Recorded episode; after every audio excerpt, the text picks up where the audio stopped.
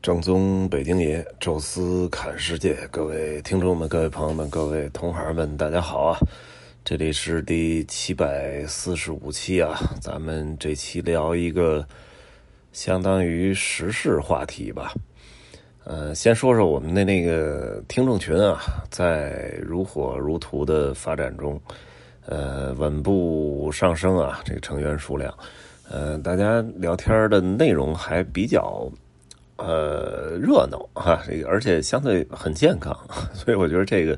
是出乎我意料的。我想的就是有可能，要不就是滥发广告的，要不就是大家都不说话啊。那建这群就觉得有点没意义了啊。但现在看来，每天我都关注看一下，我觉得还挺好玩有时候聊的还挺逗，呃，包括还给了提了很多建议啊，就是说看看聊哪方面的话题。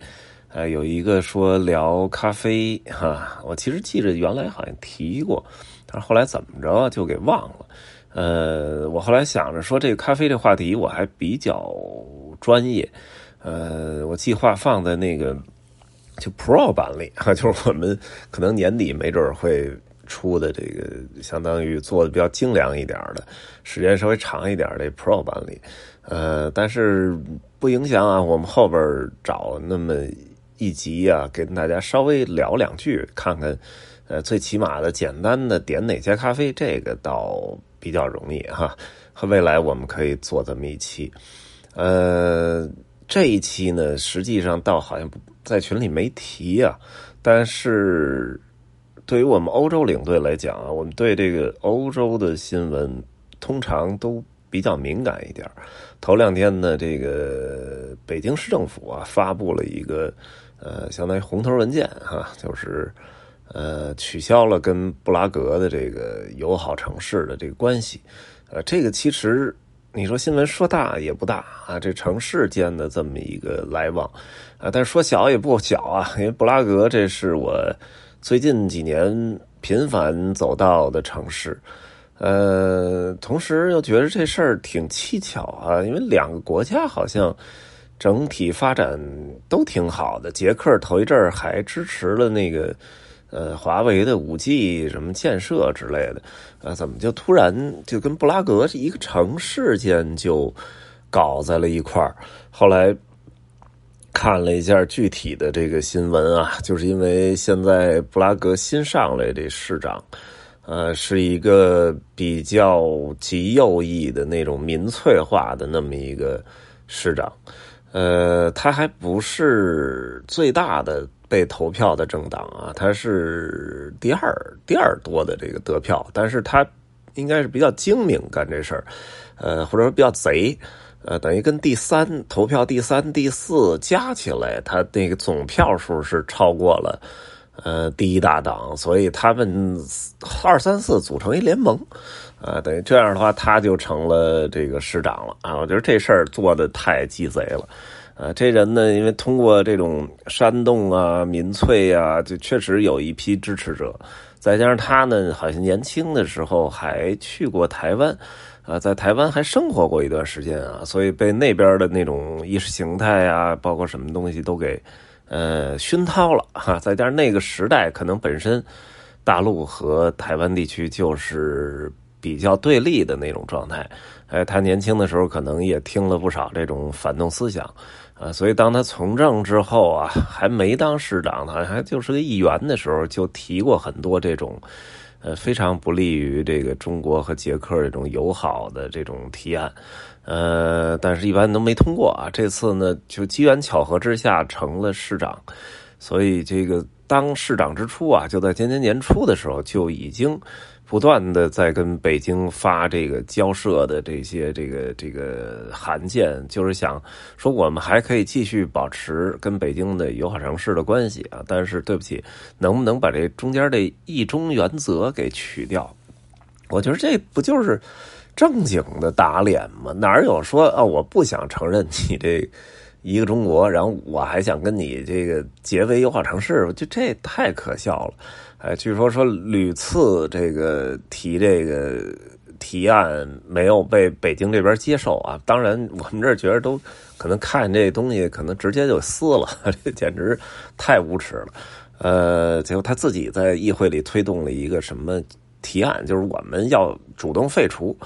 呃，北京这边呢一看说你也别废除了，我们废除你吧，哈，得两边就直接就解除友好城市了，相当于城市之间断交了。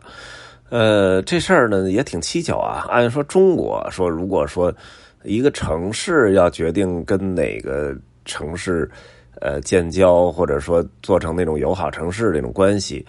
呃，你得经过国家政府的批准啊，或者说你你想解除这关系，其实你也得跟国家那边通气儿。但是西方这选举呢，跟中国不一样啊，中国毕竟是从上向下的这种方式啊，就是我们这个由呃国务院啊什么这些地方来指指定来这个中组部哈来指定谁当什么什么什么部门的官员这样啊，但是。欧洲也好，美国也好，他们都是从下从下到上的，就是被选民选上来的。呃，你市长也是被选民选上来的，总统也是被选民选上来的啊。市长所以就不对总统负责，呃，我对我这个选我的这些人负责，呃，你也撤换不了我。所以在这种情况下，就是总统说了很多，说这个市长干的这些事儿是。呃，非常不利于中国和捷克友好，什么这个非常的，就是不合适的这些不合时宜的这些话，但是他也只能是批评啊，他还真没办法把它撤换，所以这也是为什么，呃，就是中国和捷克的官方关系现在还保持的还可以，哎，但是北京市和布拉格这关系就没法再处了。啊，这也是就是两国不同的政治环境吧所决定的这种现在的这种结果。呃，我觉得中国这边也做的比较冷处理吧，就没有搞成那种特别像那个 NBA 那个事儿发展的那种状态啊。就是说，毕竟是城市间嘛，就没有特别大的宣传。呃，另外呢，我就关注到一个小点啊，就是。呃，这个市长所属的党派叫海盗党，哎，这党我之前没注意过啊。我说这一国家还能 成立一党叫 Paris Party，我说这简直。怎么能叫这名儿呢？你要叫一个怎么着都大家都叫一好听的名儿，什么共和党啊，什么民主进步党啊，什么统一党啊，什么呃自由民主党，呃，就是你你得叫一个听着比较像那个正能量的，或者说向向上的积极的这名儿。你搞海盗党，你怎么不叫杀人党？这简直太可笑了。后来我一查啊，说这。海盗党还不止在捷克有啊，在很多国家都有，而且甚至国际上还有一叫国际海盗党联盟啊，就是说各国的海盗党还都有一个相当于可以大家同时坐下来去商量商量，是不是能齐步走的这这种联盟组织，我就觉得这事儿挺奇怪的，我就查了查，其实最早这个海盗党呢。发源于瑞典啊，瑞典这国家虽然人口不多啊，而且地理位置也比较靠北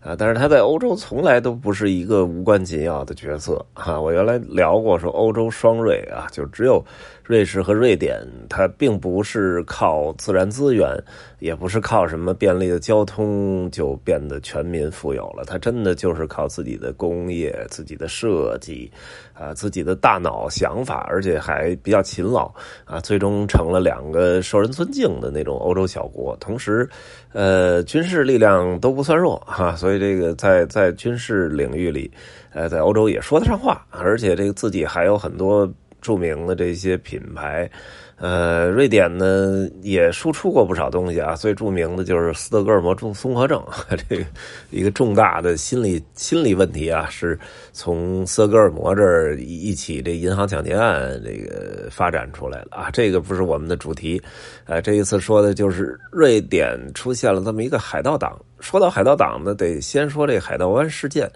海盗湾事件也也是当时在瑞典非常著名的一起呃法律案件吧，变成了全球的一个就是呃风向标。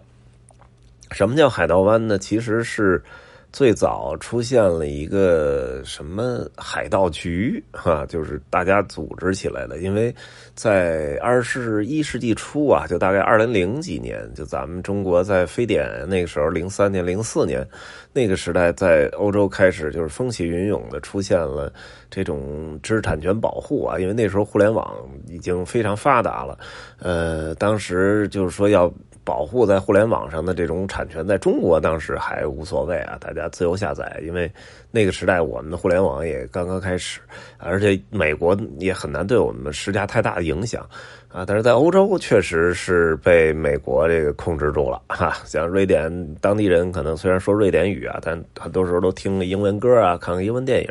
对不起，你要不就。买专辑，要不就去电影院看。呃，你要在网上的话，抱歉，这都是违法的。啊，但是瑞典人就挺叛逆啊，所以好多这种年轻人就组织了一个叫海盗局的这么一个部门啊，然后他们就开发了一种软件就是后来大家特别熟悉这个 BT 种子下载啊，这个据说就是瑞典人发明的。这个后来变成了好多中国宅男的福利啊，就是。别看他那种子库，一看挺吓人哈。呃，种子下载其实这这个技术还挺神奇的，就是他给你分享一个种子，这种子可能就几 K、几十 K 啊，特别特别小的一个小文件啊。然后你你把这个文件打开呢，就形成了一个通道。呃，只要在网网上啊，全球的网络上有。针对这个种子，可能是一首歌，可能是一个电影，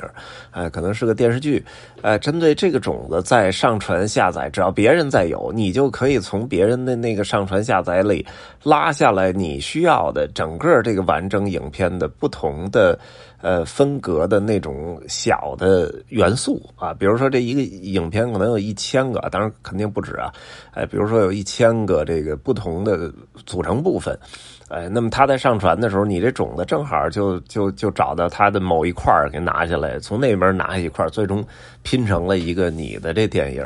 哎，我觉得这个呃，一开始我不太明白啊，为什么要把技术搞成这样？后来我看了一下这个海盗局的这个想法，挺逗的，就是后来他就被诉讼了啊，就是法美国也施加压力，啊说侵权了，但是人家就理直气壮说我们，你看我们这个呃。上传的是种子文件，不是你这电影。电影是其他人自由上传下载的时候刮下来的那些内容，哎，所以我并没有侵权你这个东西。啊，所以这这到最后界定法律一直打官司打了好多年啊，这也是挺有意思的。呃，当然最后还是把这些人都抓起来，然后判刑了啊，因为就是说你没有侵犯权利，但是你首先是非法传播了哈，因为你利用传播这个，然后收了点广告费什么的，挣了点钱，所以你这个是因因为非法传播有获利啊，可能还没上税啥的啊。完了，同时呢。呃，就是说，你在这个虽然没有明确你是百分之百侵权，但是你在这个群体侵权事件中扮演了非常至关重要的角色啊。得按这种就是很模糊的界定，还是把这几个人给判了啊。但是后来就衍生出来这么一个海盗党啊，支持这个这个海盗局海盗湾事件啊。然后很多瑞典年轻人最开始都没关注这么一党啊，因为名字起的好奇怪啊。但是他们就开始加入这个党啊，这个党就 Paris 嘛，因为 Paris 这个词，呃，同时也代表盗版啊，就是说你你这个东西是 Paris 啊，就是就是这这是一盗版的啊，当然有些。非英语区国家说的不是这么官方啊，就你这是 copy 的啊，你山寨的，你的什么？但是真正标准的词汇就是你把这个做的一模一样，但是你你这是不是我这个公司生产的啊？这侵犯了我的专利，这个叫盗版。盗版这个词标准的称呼就叫 Paris 啊，所以这个国际盗版的这个海盗党，其实你可以叫盗版党，因为它首先第一个诉求就是支持盗版。啊，完了就开始在北欧愈演愈烈，在瑞典现在有海盗党，挪威也有，而且冰岛现在是整个好像政府议会里的第三大党啊。然后后来开始拓展到东欧啊什么的，好多国家现在都有这个海盗党了啊。所以很奇怪啊，首先一个就是他的诉求除了自由，然后自由下载，然后那个呃，要解决什么这专利壁垒啊，再一个就是民粹，因为这些东西特别容易煽动啊。其实就跟我觉得跟川普干的差不多，呃，任何一个时候，任何一个地区。就是团结，一定要大家努力，特别努力的去建设，然后成果还挺慢。但是仇恨也好像这种什么意义也好，啊，这个东西就几乎一删就着哈。它就是利用了人性之恶嘛，所以它发展的特别快啊，以至于一开始。呃，各个政府也好，人民也好，好像都没拿这太当回事儿你名字就那么可笑，呃，但是结果现在开始愈演愈烈的，已经失去控制了啊，就像脱缰野马一样，很多的那种激进的叛逆的年轻人，呃，对主流政治不感兴趣，但对这种东西开始就疯狂的迷恋啊，开始加入也投票也好啊，所以给整个的这欧洲政坛带来了一股特别大的隐患吧。呃，呃而且我看这事儿，我觉得也挺逗啊。呃，说产知识产权的是你们这帮西方人，呃，什么中国盗版也好，什么这个也好，那个也好，每次谈这个关税也好，商务谈判都得先把知识产权保护说的，呃，重中之重。哎，现在支持盗版、支持自由什么下载，也是你们这帮西方人。我觉得这可太逗了！你这双标还要玩到什么时候？呃，所以这个真是没法说哈。这期呢，就是正好借着布拉格的这个事件吧，跟大家说说这个呃，被很多中国人都没太关注的这么一个很奇怪的名字的政党以及政党联盟。呃，但是未来我觉得它一定会掀起更大的风浪哈。呃，我们拭目以待吧。这期呢，就跟大家聊到这儿吧。有什么想说的，可以在音频下面给我留言，呃，或者我们这个搜索新浪微博“宙斯侃世界”，在上面互动交流，以及大众点评“宙斯侃世界”，参考全球景点点评。啊，当然还别忘了加我们的。微信群啊，微信搜索“宙斯”的微信号，这六个字的全拼，呃，加我拉你入群，呃，感谢各位收听啊，咱们这期就说到这儿，下期再见。